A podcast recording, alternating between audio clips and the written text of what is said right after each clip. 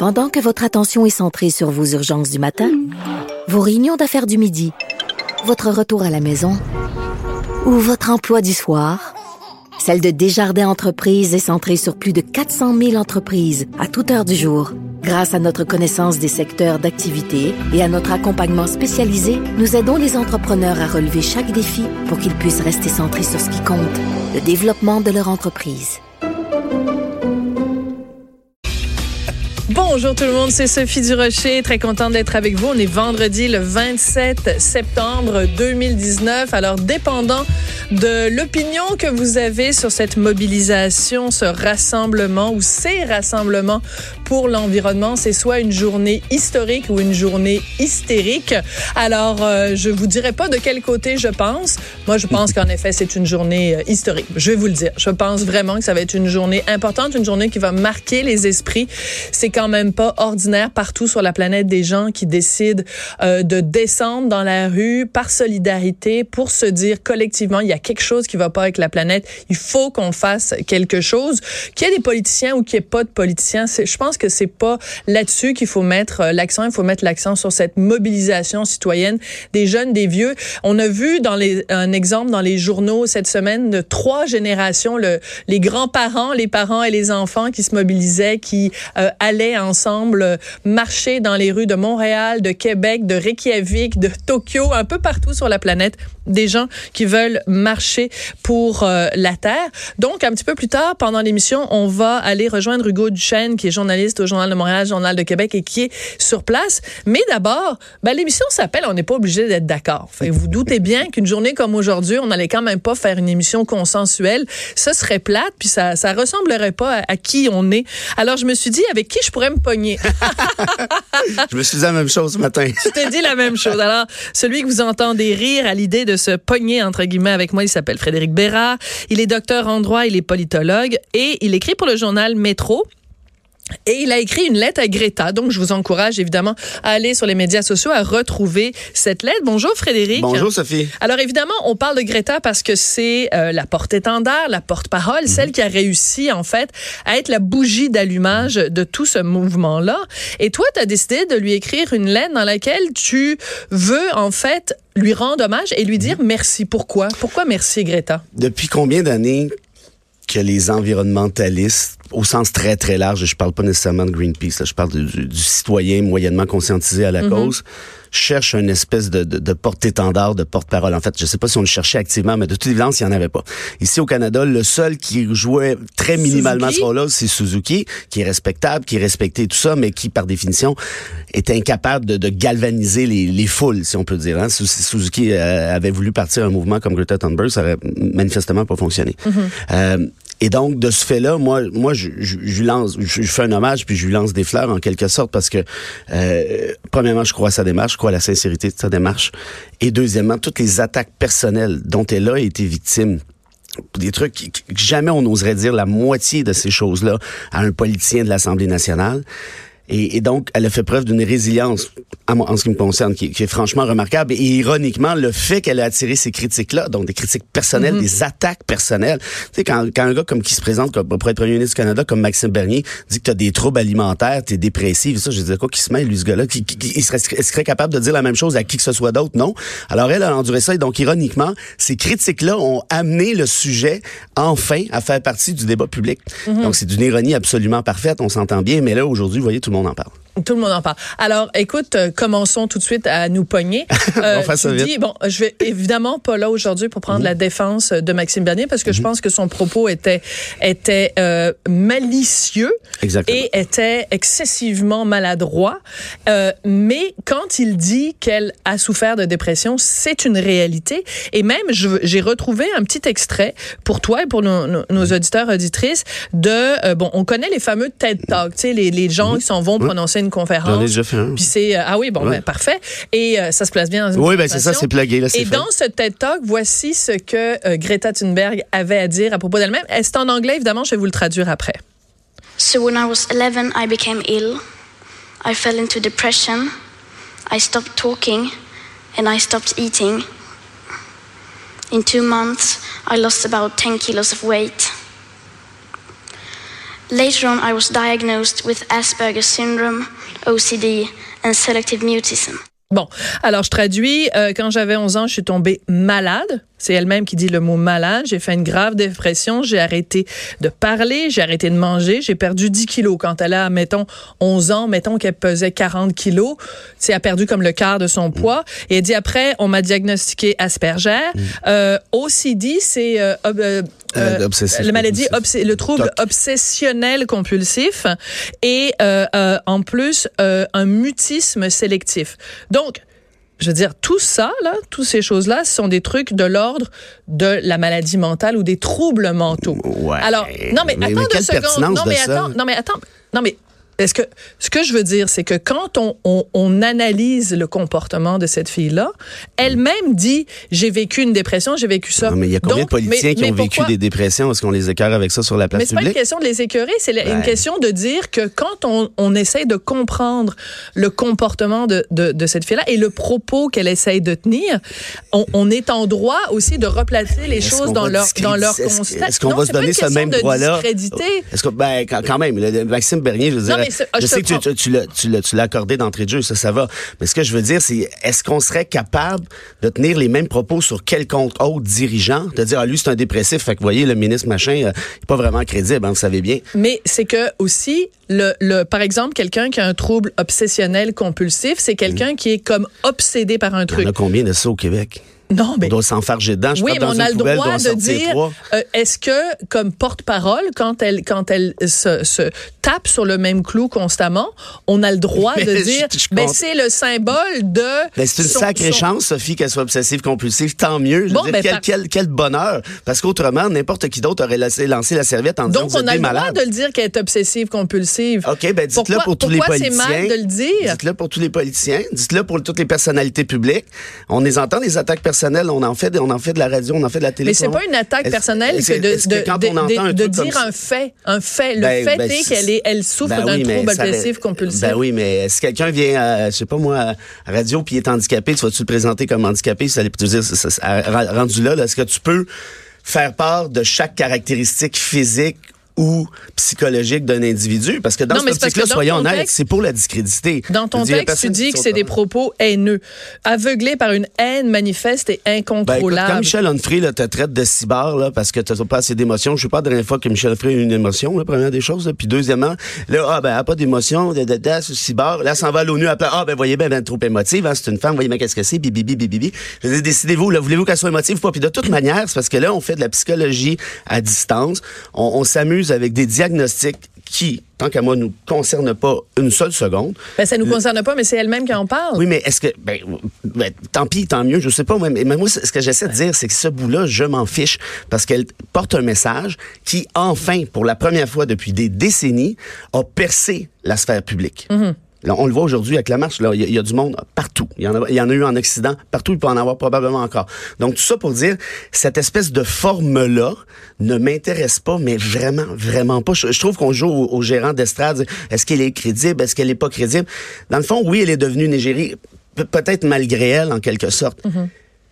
Puis une fois qu'on a dit ça, on s'en fiche. Quelqu'un m'a demandé en entrevue, je pense hier ou avant-hier, oui, mais est-ce qu'il serait pas le temps de remplacer Greta Thunberg par un autre? Mais qu'est-ce qu'on s'en fout? Non, mais c'est la question, c'est pas de la remplacer. La question, c'est de, de de se demander quand elle va, par exemple, à l'ONU et que son son, tu on, s'entend depuis le début pour dire il faut écouter les scientifiques. C'est ce que dit Greta ben non, on s'entend pas là-dessus. Il faut écouter les scientifiques. Non, mais c'est parce que regarde. Toi puis moi peut-être qu'on s'entend, mais il y en a un sacré paquet. le groupe justement sur l'environnement, c'est quand il y a des, des, des, des, centaines et des centaines des, des gens des prix Nobel scientifiques qui vont sur la place publique pour dire il y a urgence, il faut agir, Il y a personne qui les écoute. Tu vois, c'est un peu ça le ben, point. Il y a personne qui les écoute. Euh, ben, c'est quand dernière fois que la population a porté oreille de manière attentive et crédible et sérieuse à un prix Nobel.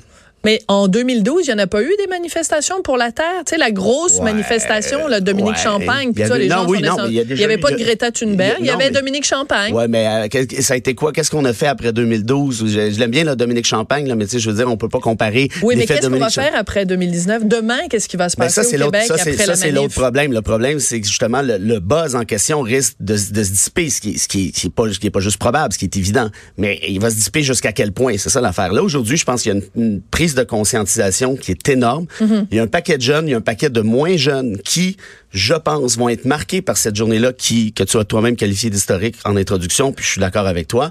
Donc, ça laisse des traces, ça, ça laisse des marques. Évidemment, c'est une évolution. Évidemment, on n'est pas rendu. Moi, tout ce que je dis, c'est que Greta Thunberg ou pas, là, au moins, on a quelqu'un qui a réussi à amener ce message-là sans, sans les détails, évidemment, dans la sphère publique. Et ça, ça s'est jamais fait avant. L'affaire de 2012, ça a fait poète-poète, ça a duré quoi, deux jours, trois jours peut-être? Puis après ça, on n'en a plus jamais parlé. Et on Mais a... tu vois, c'est intéressant parce que cette semaine euh, est décédé euh, Jacques Chirac, donc l'ancien euh, président. La maison est en feu. La maison est en Ben feu. oui. Je suis contente que tu que tu connaisses tes classiques parce qu'on a ressorti donc ce discours-là qu'il avait présenté, je ne m'abuse, dans, les années 90. Il a dit la maison est en feu et on ne fait rien. Et je trouvais que c'était important qu'on ressorte ce clip-là de Jacques Chirac pour dire bon, premièrement, c'est tout ce que une certaine gauche déteste, c'est-à-dire c'est un homme blanc de 50 ans. C'est vraiment là vraiment hétéro en Ah, plus. total. Bon, alors non, On ironise, on ironise, mais il reste que ce gars-là, tu sais, quand on dit euh, il y a personne avant qui avait, tu sais, euh, parlé de l'urgence puis tout ça, ce gars-là, Oui. il était Mais attends, j'ai pas dit que personne en avait parlé. J'ai dit a personne qui avait mobilisé et galvanisé les troupes comme Greta Thunberg. Je suis d'accord avec a toi. balancé ça, mais là, je veux dire, euh, tout le monde n'est pas sorti dans les rues à Paris en disant vive le président puis sauvons la planète. Là, on va s'entendre là-dessus. Non, mais ce que je veux dire, c'est que ce non, mais justement, c'est important de le remettre dans le contexte. Justement, c'est que ça fait, si on veut faire un parallèle un peu boiteux, on peut dire, ça fait des années qu'il y a des gens qui disent la maison est en feu.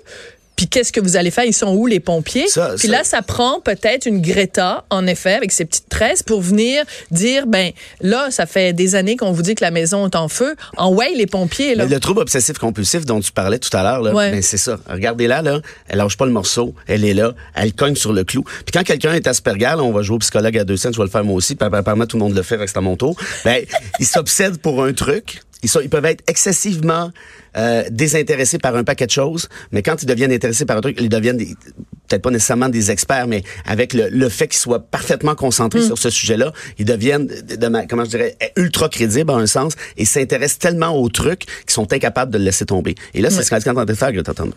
Alors, on va écouter un extrait parce qu'elle est aujourd'hui à Montréal. Elle est donc euh, à l'avant euh, de, de cette marche. D'ailleurs, on voit des images. euh, la marche a, a commencé. Les gens sont, sont, sont rassemblés en très, très, très, très grande quantité. Évidemment, c'est un petit peu trop tôt pour dire exactement combien de gens euh, sont là. Euh, on va, je vais demander à Samuel, euh, mon collègue, de nous faire écouter un tout petit extrait de ce que Greta avait à dire euh, tout à l'heure avant que la marche commence.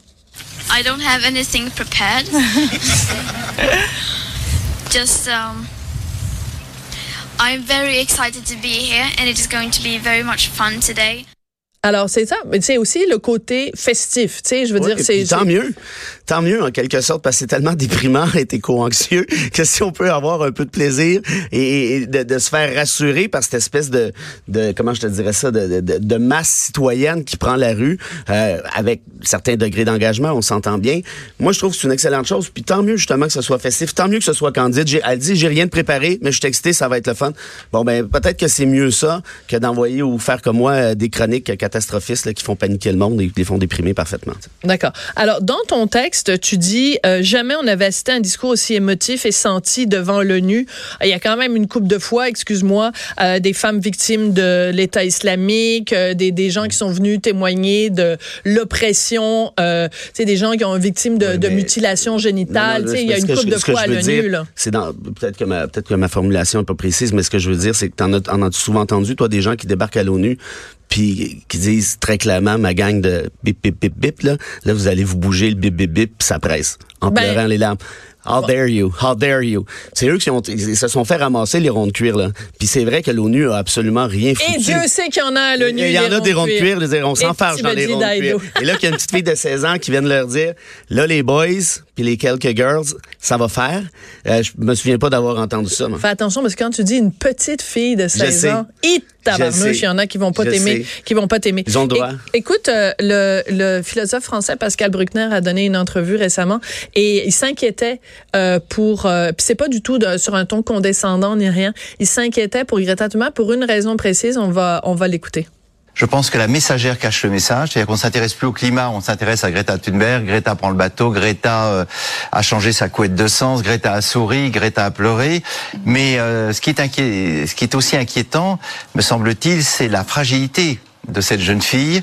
Et moi, je, je, j'ai de la peine pour elle parce que euh, le jour où sa starisation, vous savez, les, les, les enfants stars euh, terminent mal en général parce que le jour où le, la lumière cesse d'être braquée sur eux, ils finissent par péter, les, péter un plomb.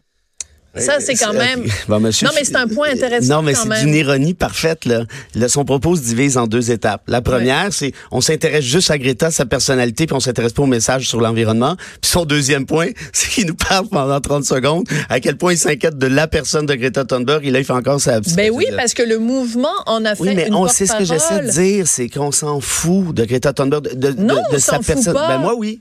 Moi, je m'en fous. Donc toi, tu t'en fous de Ben, Greta je- je- Thunberg, je- je mais tu pas- prends toute une non, chronique attends. pour lui écrire une Ben lettre oui, mais je veux, je veux- pas qu'elle aille mal. Je lui souhaite pas du mal. Je vous souhaite que du bien. Je la remercie d'avoir amené le message des scientifiques dans la sphère publique. Le reste, de quoi qu'elle a l'air, elle quoi elle ressemble, si elle a des maladies mentales ou pas, c'est pas de mes affaires. Je ne commande pas là-dessus. Ça ne me regarde pas. Et c'est ce que je trouve ironique du propos qu'on vient d'entendre. C'est qu'il tombe exactement dans le piège qu'il dénonce lui-même en faisant une espèce de portrait psychologique et analyse euh, a posteriori de ce qui va arriver. Donc, en tout cas, tout ça, tout ça pour se dire que tant qu'à moi, est-ce qu'on peut laisser la messagère de côté? Qu'est-ce qu'elle nous a fait, en fait? Qu'est-ce que- qu'est-ce qu'est-ce qu'elle a fait aux gens?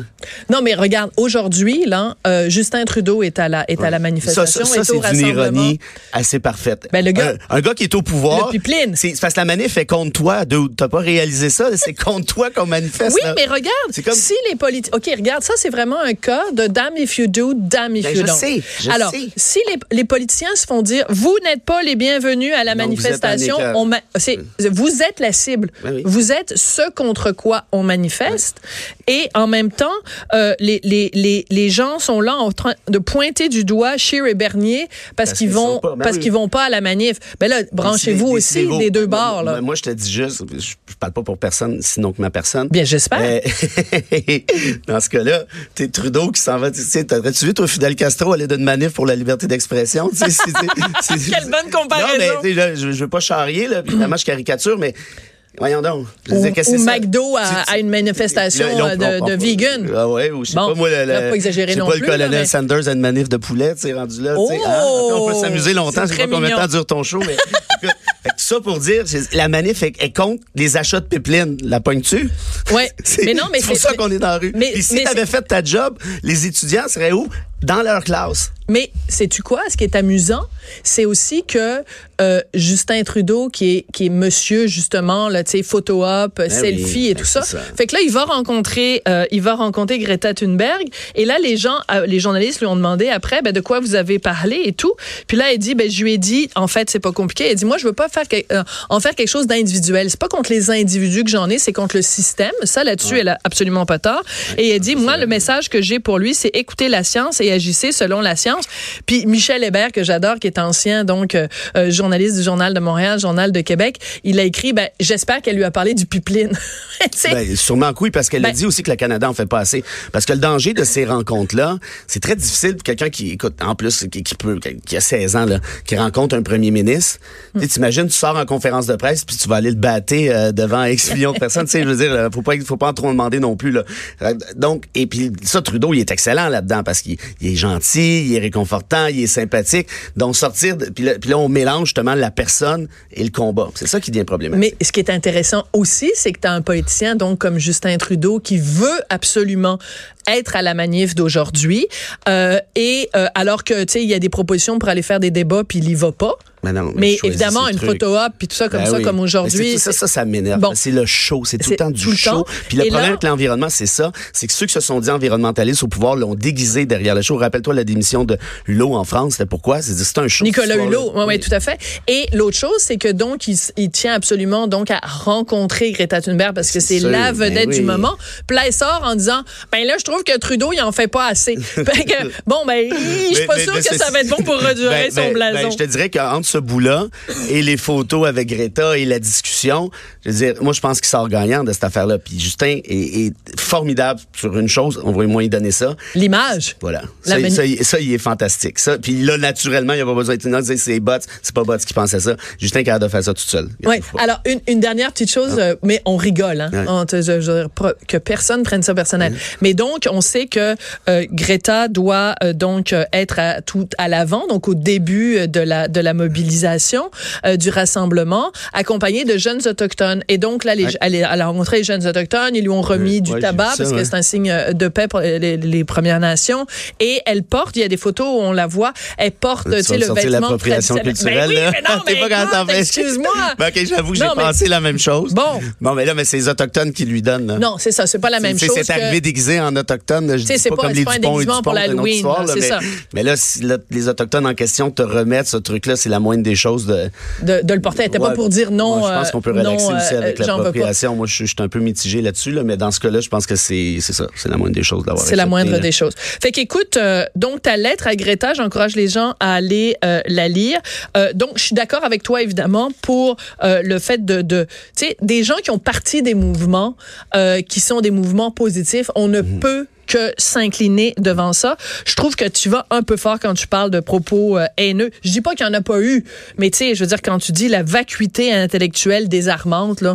Ben, moi, j'attends toujours des Ça arguments. dépend qui, là. Ben, non, mais j'ai pas dit tout le monde, mais j'attends toujours les arguments de fond pour contredire le message de Greta Thunberg, qui est pas en fait son message, qui est le message des scientifiques. Elle, elle n'est que le véhicule. Et les gens ne se sont pas attaqués au fond du message, se sont attaqués à ce qu'elle a l'air, à son passé, des trucs du genre. Et c'est ça, c'est ce que je trouve particulièrement déplorable parce qu'on le ferait pas pour personne d'autre. Alors, je t'invite à écouter euh, le reste de l'émission parce que tout de suite après euh, la pause, on va avoir une discussion avec Christian Rioux, qui est correspondant à Paris pour euh, Le Devoir. Et lui, il nous parle d'un quelqu'un qu'on ne peut vraiment pas accuser d'être climato-sceptique. En fait, c'est un spécialiste du climat. Puis lui, il dit, ça va faire là, le ton alarmiste. Là, faut que tout le monde se calme, le pompon. Fait que ça risque d'être drôlement intéressant. Rio peut dire ce qu'il veut, mais moi, je pense qu'il faut continuer d'être alarmiste. C'est ça qui nous a amené où on est présentement, puis il en reste un sacré bout de chemin. Puis je veux juste OK, mais tu connais le climat mieux que. Attends, je vais te donner le nom du gars. Non, non, je sais, oui, oui, Talas, est secrétaire général de l'Organisation météorologique mondiale. Ça, Sophie, c'est parfait, ça. Je veux dire que d'autres scientifiques,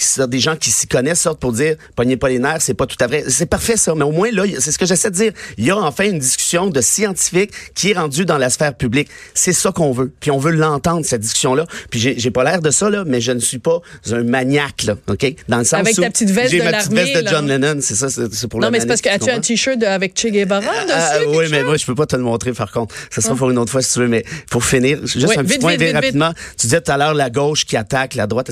C'est plus une question de gauche-droite, ça. Puis il y a quelqu'un que tu connais bien qui s'appelle Richard Martineau qui a sorti une superbe chronique sur l'environnement, puis on a besoin de lui là-dessus. Puis il l'a expliqué très clairement. C'est ça la priorité. Là. Tout à fait. Et donc, arrêtons les clivages. Puis là, je parle autant à la gauche qu'à la droite en disant ça. Je- Ça m'intéresse pas, moi, la gauche et la droite ici. J'en ai vraiment, franchement rien à foutre. Non, mais je faisais une blague juste- sur je le- sais, le- je la sais gauche très bien, mais il y y a une gauche 50 ans, qui, vise certaines personnes, bon, pour, Ouais. pour toutes sortes. Puis c'est pas une affaire idéologique, là. Mais je suis C'est d'accord avec toi que factuelle. sur l'environnement, ça va au-delà du clivage gauche-droite. Je suis entièrement Si- d'accord Si avec c'est toi. factuel, comme je crois que ce l'est, alors luttons pour ça, puis on passera à autre chose après, on continuera de se chicaner. Non, finalement, on est d'accord sur une Ben, affaire. c'est ce que je pense. Frédéric, euh, toujours un plaisir de te recevoir. Frédéric Bérard, docteur en droit, politologue, qui a écrit donc dans le journal Métro cette lettre à Greta. Merci beaucoup. C'était le fun. Ben oui, c'était le fun.